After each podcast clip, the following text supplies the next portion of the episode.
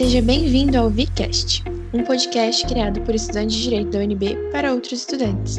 Este é um espaço de diálogo sobre carreira, empreendedorismo e qualificação profissional. Eu sou a Fernanda. E eu sou o Gustavo. Hoje estamos aqui com a Helena Gressler. Tudo bem, Helena? Olá, tudo bem? Boa tarde para todos. É um prazer estar aqui. Eu, como estudante de Direito da UNB, achei essa iniciativa do podcast realmente genial. Parabéns. E é um prazer e uma honra ter sido escolhida para falar, para conversar com vocês. Então, para quem não sabe, Helena é integrante da carreira diplomática no Itamaraty. Atualmente, ela está ocupando a função de segundo secretária da Embaixada do Brasil em Bogotá. Bom, Helena, vamos à primeira pergunta. Quais foram os seus planos durante a graduação? O que, que fomentou o seu interesse pela diplomacia? Bom, na realidade eu sempre quis ser diplomata desde pequena, desde antes uh, da faculdade. Acho que o estilo de vida sempre me entusiasmou, eu sempre quis morar no exterior. Eu acho que pode ter havido alguma influência pelo fato do meu pai ser militar, né? Porque se falava muito em tanto a carreira militar quanto de diplomata ser, ser, carreiras de Estado, que é uma distinção que hoje já não faz muito sentido, porque todo serviço público já né, bem profissionalizado, mas de toda maneira é isso. E acho que por, por mudar bastante de cidade, eu nunca cheguei a morar no exterior quando criança, mas acho que essa vida, assim, um pouco de, de conhecer cidades diferentes, estilos, é, lugares diferentes, é, sempre é, foi atrativo para mim. E eu escolhi estudar direito, né, porque eu, apesar de eu sempre querer ter sido querer ser diplomata, eu sabia que era um concurso difícil de passar, né? Então o direito poderia me proporcionar um rol de opções de carreira assim, mais variado, né? Eu também me interessava pela advocacia e eu comecei a fazer estágio no escritório no quinto, no final do quinto semestre. É, antes disso, eu só tinha estagiado um ano no Ministério da Educação e é, foi, era uma coisa que sempre me atraía também, né? Passei toda a faculdade, né? Cinco semestres estagiando, depois eu trabalhei um ano e meio nesse escritório, escritório grande, então é, eu aprendi muito, assim, de rotina de trabalho, de ritmo de trabalho e, assim, o estágio foi essencial para a formação jurídica, né? É, mas assim foi na realidade mesmo imprescindível para o restante da minha vida profissional assim, independentemente de não ser mais na advocacia, né? E depois disso eu me dei conta, já formada, né? Eu já estava formada, foi exatamente na, na graduação.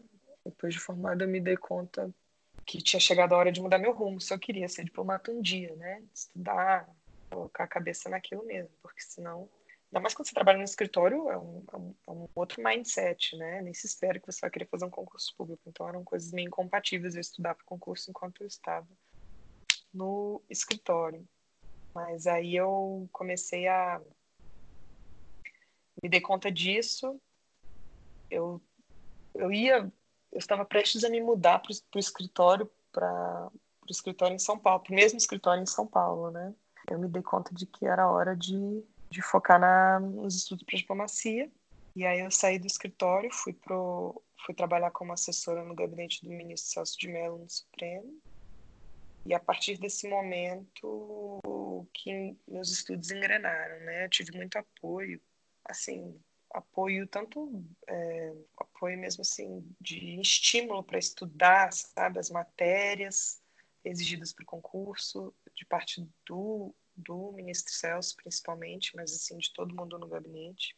A partir de, a partir de então, eu fiz, comecei a fazer cursinho, rotina diária de estudos na biblioteca, porque o horário no Supremo me permitia estudar de manhã na biblioteca. Daí a coisa engrenou, né? Mas durante a graduação mesmo, era um, era um negócio que ficava latente na minha cabeça, mas eu não consegui me planejar para isso durante a, a graduação mas a, esse tempo né, na advocacia, tanto estagiando quanto mesmo trabalhando como advogada, foi essencial para mim e eu acho que depois, assim, óbvio, no gabinete isso me serviu muito, né? Mas mesmo na carreira diplomática essa experiência foi muito valiosa, né? Excelente, Helena, que você tenha trazido essa questão de que desde pequena você tinha esse interesse em realmente seguir essa carreira, em morar fora, e também esse contraste né, com a carreira dentro de um escritório e como você guinou sua vida para de fato se focar no que você queria. Então, acho que uma curiosidade que foi despertada, pelo menos em mim, assim, é que algumas pessoas cogitam essa carreira da diplomacia, mas algumas outras não têm muita noção até do cotidiano do que é a carreira de um diplomata. Então, será que você poderia descrever um pouquinho para a gente sobre como é o cotidiano do seu trabalho e dar alguns conselhos para quem tem interesse? A carreira diplomática, o grande interessante dela é que te permite fazer várias coisas diferentes dependendo do posto em que você está ou, ou, da unidade da Secretaria de Estado, né, em, em Brasília, em que você trabalha. É, a, a, carreira diplomática voluntária de outros países, no Brasil, você faz aquele concurso super difícil, né? Você planeja toda a sua vida em volta disso. E é um planejamento de longuíssimo prazo, né? Geralmente quem entra na carreira não pensa em, em sair ou voltar, como ocorre em outros países, né? coisa de você migrar do serviço público para iniciativa privada. Isso não existe muito na, na carreira diplomática no Brasil, né? Então, por outro lado, você não fica fazendo a mesma coisa o tempo inteiro. Isso é muito legal. Há, realmente um debate sobre é, especialização na carreira diplomática ou sobre a carreira diplomática exigir uh, generalismo, né, de parte do profissional. Essas duas, como eu posso dizer, modalidades são é, existem, né? A, a pessoas, a diplomatas que se especializam em determinadas áreas e passam a maior parte da carreira sempre trabalhando com aquele mesmo assunto, não importa o posto, ou já vai para um posto em que aquele assunto é, é central, e, ou a, a, diplomatas que vão passar por várias áreas, e isso é enriquecedor também para o diplomata e também para a própria função que ele está exercendo no momento, né? A, o, o, trabalho, a missão do, do, Itamaraty, né, conforme está no regimento interno Itamaraty, e acho que é o que todo mundo tem como né, é auxiliar a presidência a formular a política exterior, executá-la, né, e representar o Brasil, seja perante governos estrangeiros, né, e seja em organismos internacionais, que seriam os temas multilaterais, e defender os nossos interesses e a, os nossos cidadãos é a sociedade brasileira no exterior. Na prática, isso significa que há grandes áreas de trabalho no Itamaraty, né? Uh, eu dividiria assim em quatro grandes áreas, mas é óbvio que há uma variedade de temas assim muito grande. Primeiro, que, é, que chamam de que é a vitrine do Itamaraty é o serviço consular porque na realidade o brasileiro no exterior, quando tem situação de vulnerabilidade ou risco, né, sei lá, acidentes, desastres naturais, quando alguma coisa assim acontece a brasileiro envolvido no exterior, é um, isso é um tema de grande repercussão na mídia sempre, né? É, tem, então isso, esse é, um, é um, uma área muito importante do Itamaraty. A parte de cooperação, que pode ser tanto cooperação em educação, é, cultural, ciência e tecnologia, é, vários temas, e pode ter tanto um caráter como de, de, apoio a um outro país, de recebimento de apoio pelo Brasil, de um, vindo de outro país, ou uma parceria mais em a, termos mais econômicos, né? uma parceria mesmo, uma, uma, uma ação conjunta. A parte de cooperação também é muito importante e é, geralmente ela é o que chama de agenda positiva, né, numa cooperação bilateral, mesmo multilateral tem a, a vertente da promoção comercial, é, o incentivo à internacionalização de empresas, a exportação da, dos produtos das empresas brasileiras uh, para outros países, e isso é feito em conjunto com outras uh, instituições brasileiras, né? Mas o Itamaraty tem uma tradição nesse é, acompanhamento da promoção comercial e tem a parte política mesmo propriamente dita, tanto nas relações bilaterais quanto nos fóruns multilaterais, né? Ah, e aí, ah, aí, é um, aí há vários outros temas também, né? Ah, direitos humanos, meio ambiente, comércio internacional e todas essas áreas em que o Brasil atua e tradicionalmente ocupava um, um papel central, né? Ator importante. Será que você poderia também trazer um pouquinho da questão dos, dos conselhos? Porque eu, particularmente, também tenho uma certa curiosidade com essa, com essa área da diplomacia e eu me pergunto muito assim, com essa questão dos conselhos, se eu decidir que eu quero seguir essa uhum. trajetória, como seguir essa trajetória a partir daí, a partir do momento que eu decidi que eu quero seguir a carreira do Itamaraty? Você tem alguma dica? Porque sempre foi uma coisa muito natural para você, né? Natural, o fato de eu querer não, não tornou as coisas é, mais fáceis, né? Mas eu, de fato, sempre tive interesse em línguas. Eu acho que é, isso é uma preocupação de longo prazo, né? Porque uh, outras, uh, outras matérias, você, como economia, direito internacional, é, história, geografia, isso você consegue uh, estudar com mais curto prazo, digamos assim, né? Mas eu acho que uma base muito importante que você tem que se preocupar já com, assim, acho que é, é importante para a vida, né? Hoje em dia para todas as carreiras, né? Outros idiomas e também o português, né?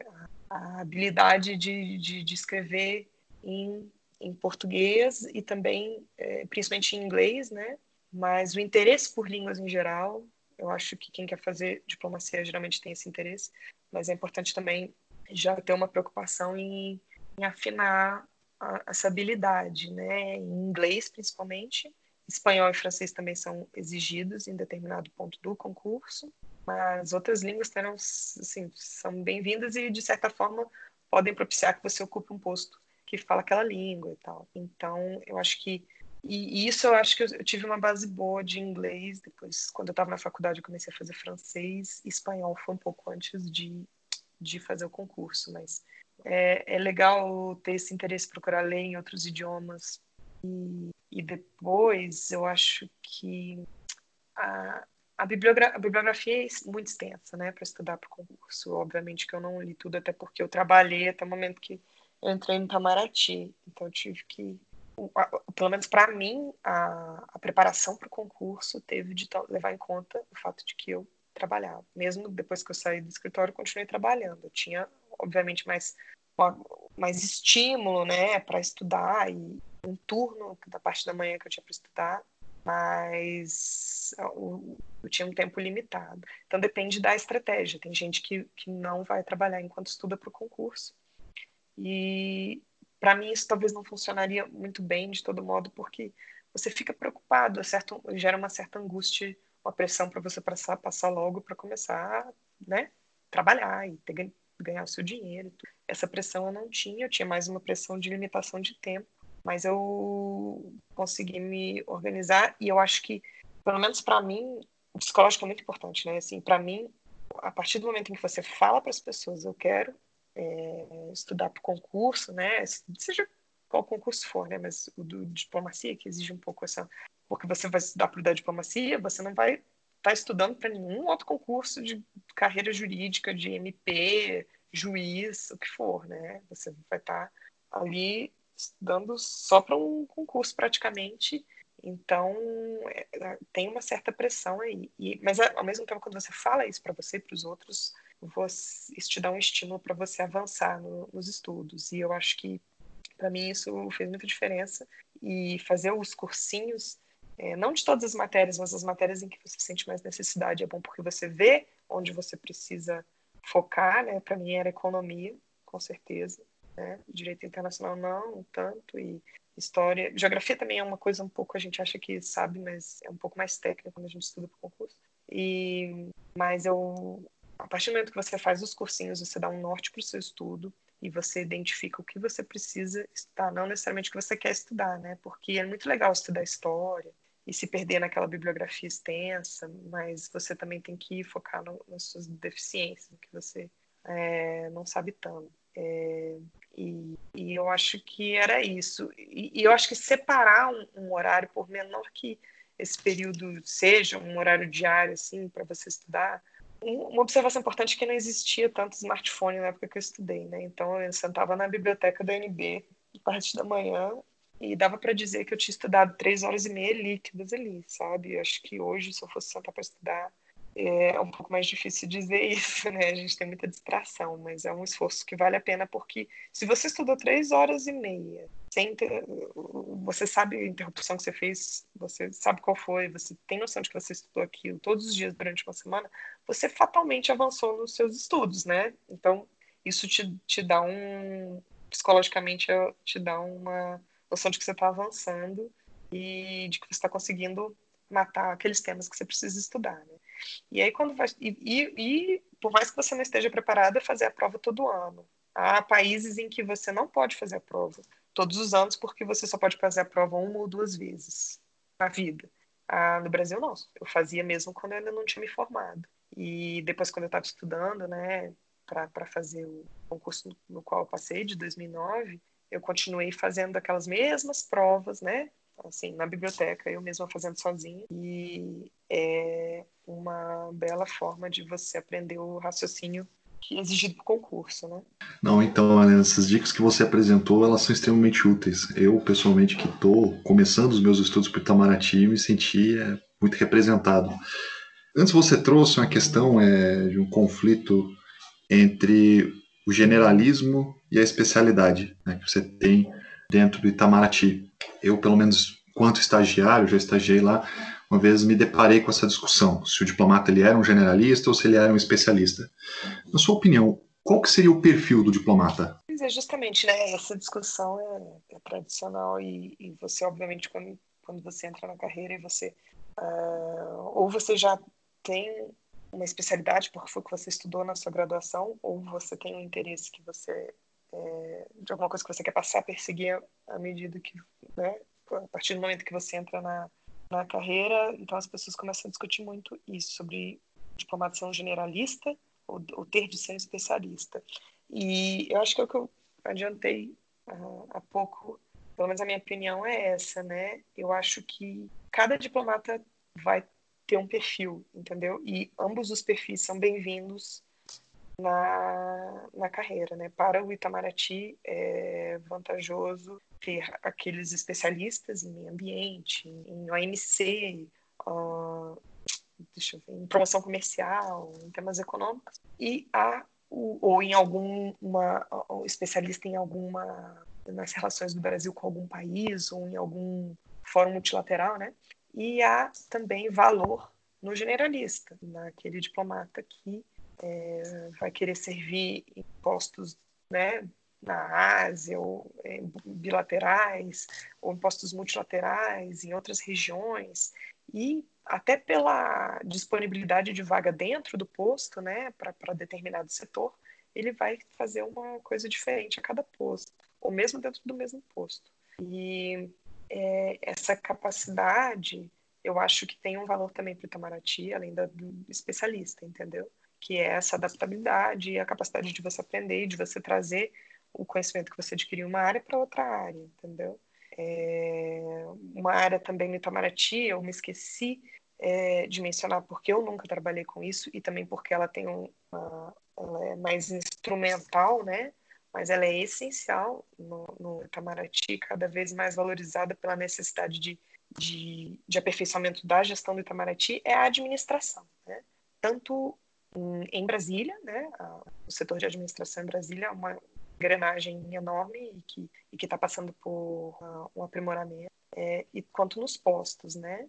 E poxa, a, quando você, à medida que você é, avança na carreira, no dia que você for assumir a chefia de um posto, for embaixador em um país, ou sei lá, for representante do Brasil junto ao organismo multilateral, mas for chefe de um posto, você vai precisar lidar com temas administrativos, entendeu? E quanto me, melhor você conhecer essa área, mais bem você vai lidar, né? Melhor você vai lidar com, com, com isso no, no posto. Então, e, e na realidade, o chefe do posto vai precisar ter algum tipo de, de conhecimento nessas áreas e se ele não tiver naquele ponto da carreira, ele vai aprender, entendeu? É, então, eu acho que na realidade é, é, tanto o diplomata generalista quanto o especialista ah, são, são ambos ambos têm espaço e, e, e são e, e, e trazem vantagem para o trabalho do serviço exterior como um todo. Excelente, Helena. Você trouxe assim várias questões, né, muito interessantes em relação a esse perfil do diplomata. E uma coisa que eu acho que vale a gente destacar e perguntar, porque realmente chama bastante atenção, é que você é bastante jovem, na verdade. Mas mesmo assim, isso não te impediu de ter uma experiência muito vasta, que a gente acredita que pode trazer muito ainda para quem está escutando a gente, porque no vínculo o nosso lema é que aprender com a experiência do outro é sempre muito válido. Então, você poderia compartilhar um pouquinho conosco de como foi a sua trajetória no Ministério das Relações Exteriores, assim, desde que você entrou, que você passou por Boston também, agora está tá em Bogotá. Como foi toda essa sua trajetória, inclusive aqui dentro do Brasil? Como eu disse antes, eu agradeço a oportunidade de poder falar um pouco sobre a minha carreira e sobre a carreira em geral, né? Eu acho que todas, cada experiência é única e, e acho que todas as experiências são muito ricas. Eu tenho amigos que já estão no terceiro posto ou mais. E, e na realidade eu demorei um pouco para sair do, do Brasil, basicamente por questões pessoais. Eu, eu, eu fiz o ensino médio, faculdade em Brasília, né? Trabalhei em Brasília, depois entrei em Itamaraty. Para mim, Brasília sempre foi a minha cidade. Eu tive mais consciência disso ainda quando eu entrei no Itamaraty, porque a maioria do pessoal da minha turma era de outras regiões do país, né? E aí que eu, apesar de haver nascido em Curitiba, eu me dei conta de que Brasília era a minha cidade. E por isso eu me casei e tudo, e aí eu não tive muita pressa para minha primeira remoção, né? A maioria do pessoal da minha turma saiu de Brasília antes de mim. Então, eu, e, e em Brasília, é, eu trabalhei basicamente na mesma área, que foi a de Ciência, Tecnologia e Inovação, primeiro na divisão de Ciência e Tecnologia, e depois eu assessorei o diretor do departamento. Né? O departamento tinha duas divisões, essa divisão de Ciência e Tecnologia, onde eu trabalhei, e a divisão de Sociedade da Informação, temas, é, é, temas da internet, sociedade da informação, basicamente discussão desses assuntos em fóruns multilaterais, mas também cooperação bilateral. E na minha divisão em que eu trabalhei, ciência e tecnologia, era a cooperação em ciência, tecnologia e inovação de forma geral, todos os outros temas, né?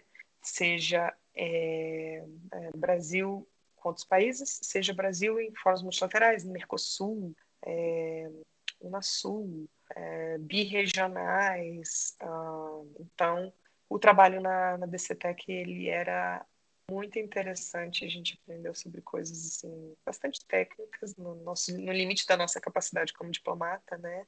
É, a gente acompanhou temas muito interessantes, cooperação entre Brasil e China na área de satélites, é, ou a cooperação com os países aqui da região em biotecnologia, que é uma fortaleza nossa dos países da região. É, e quando eu fui trabalhar alguns anos depois no departamento, né, assessorando o diretor do departamento, eu passei a cuidar de um tema que era tratado diretamente pelo departamento de TV digital. Era uma política muito importante à época, ah, porque a TV, a TV, digital assim seria uma forma de, de, de levar acesso, inclusive à internet, para para a população mais afastada, né, dos grandes centros, que não tem acesso à banda larga e tudo. E a, o Brasil tinha uma cooperação forte na América do Sul nesse tema. E também assessorava os temas de é, os temas de discussão da, dos fóruns multilaterais sobre internet, né? A época, isso era 2014, 2015, o Brasil virou um protagonista nessas discussões, né? O debate é, era multi, é, valorizava-se, eu estou um pouco fora dos temas agora, mas valorizava-se o, o, debate nos fóruns multilaterais e multissetoriais, né? Com o setor privado, com a academia, é, com a sociedade civil. E o DCT, o Departamento de Ciência e Tecnologia, tinha um protagonismo forte é, mesmo na esplanada, a, a gente era um ponto focal importante para discutir esses temas nos fóruns do exterior. Né? E aí eu fui removida para Boston e em Boston o trabalho era basicamente o serviço consular. É, a comunidade brasileira da região, da jurisdição do nosso consulado em Boston é enorme é, há tradicionalmente uma migração de brasileiros para aquela região há muitos, muitos anos e que vem se renovando. Então, é, atualmente estima-se mais de 400 mil brasileiros naquela região. A época devia ser uns 350 mil, não sei. E apesar da gente não, não diferenciar né, o atendimento brasileiro, independe do status migratório dele naquele país em que o consulado está, a gente sabia que a grande parte não era não era regularizada, né? Estava em situação ilegal no país. Então era muito importante eles manterem a documentação brasileira atualizada, passaporte, registro de, de nascimento. É, apesar de nascer no, nos Estados Unidos, eles, os filhos de brasileiro, né, também ganham nacionalidade ao registrar os filhos no consulado, é, registro de casamento. E era um, um, volume de trabalho muito grande. Eu era chefe do setor consular propriamente dito. Durante, passei três anos lá e todo esse tempo como chefe do setor consular. E o desafio de gestão da equipe, dos nossos recursos humanos e de tempo, é, era, era, era, um desafio grande. Era, o, era a minha missão, né? Conseguir prestar um atendimento à comunidade lá de maneira relativamente rápida, eles não precisassem esperar muito tempo para ser atendidos, e eficaz, assim, né?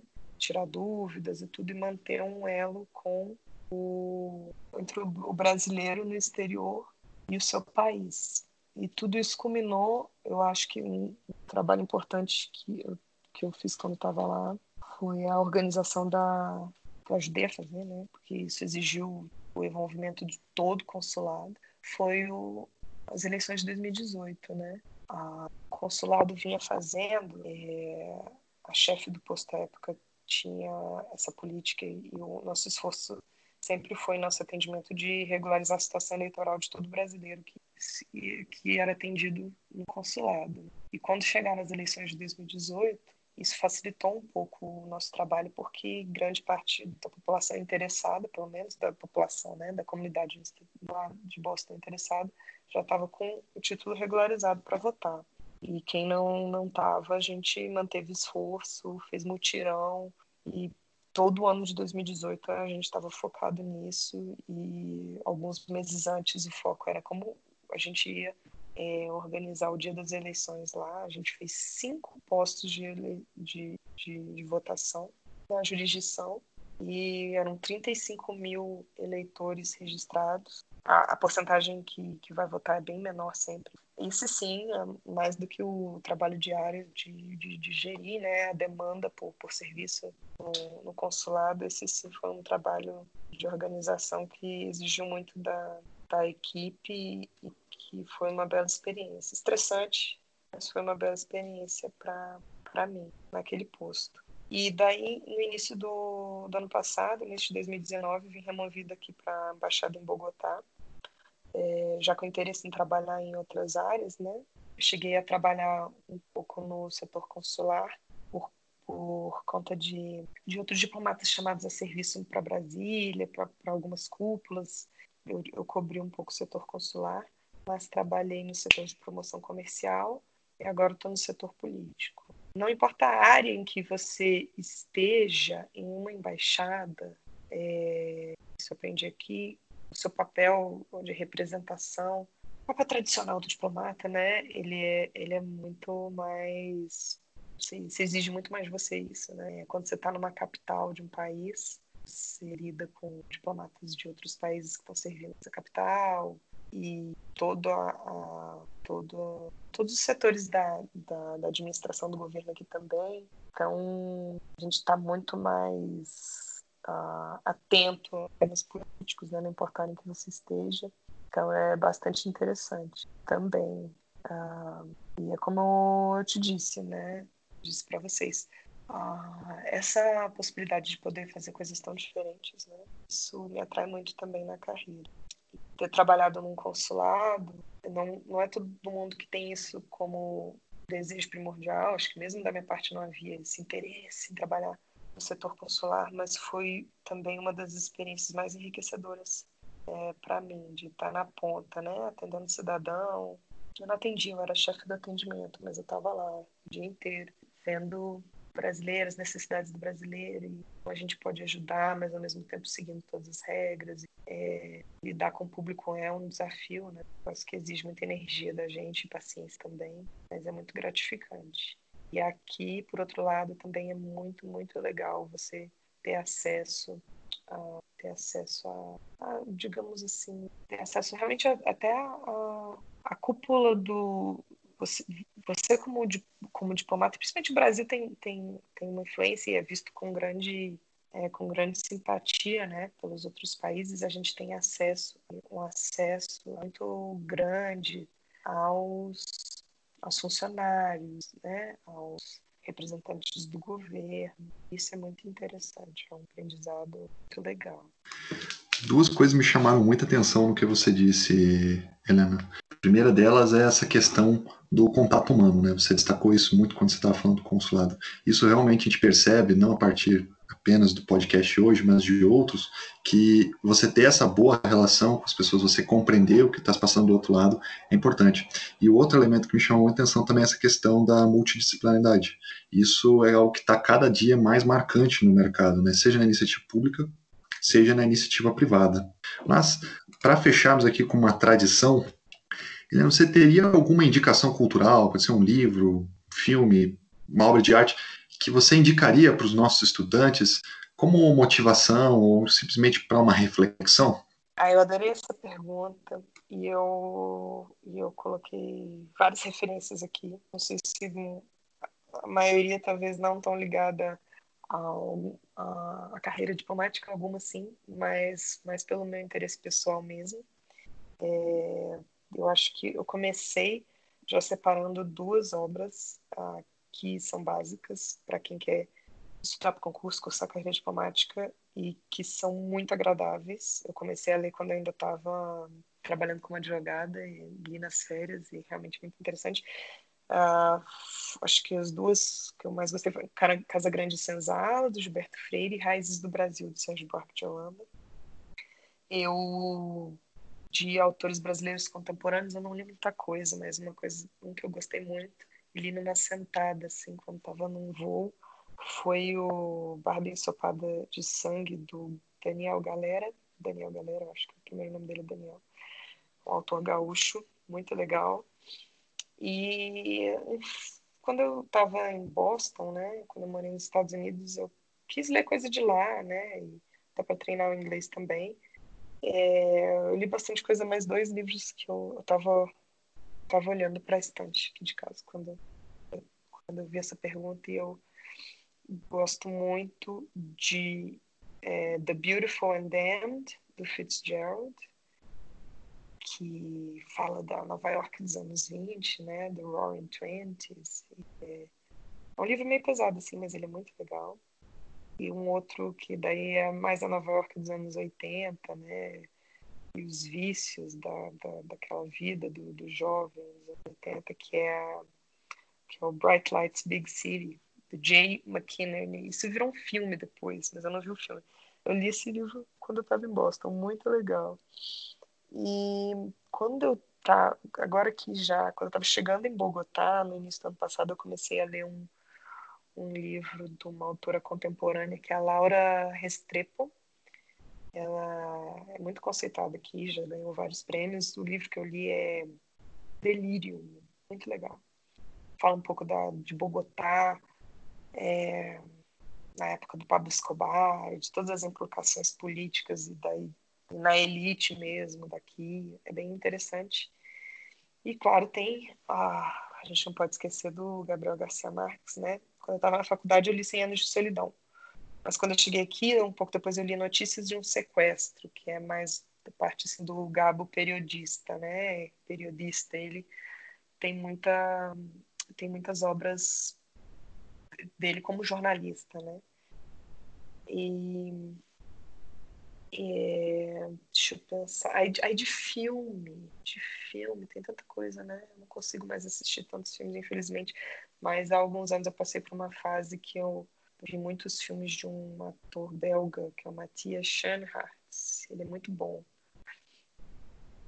Eu vi praticamente todos os filmes do cara, mas os que eu, os que eu mais gosto é o Bigger, The Bigger Splash, A Bigger Splash, acho que é esse o título, e o Rust and Bone, que eu não me lembro do título em francês, mas é um filme francês com a Marion Cotillard.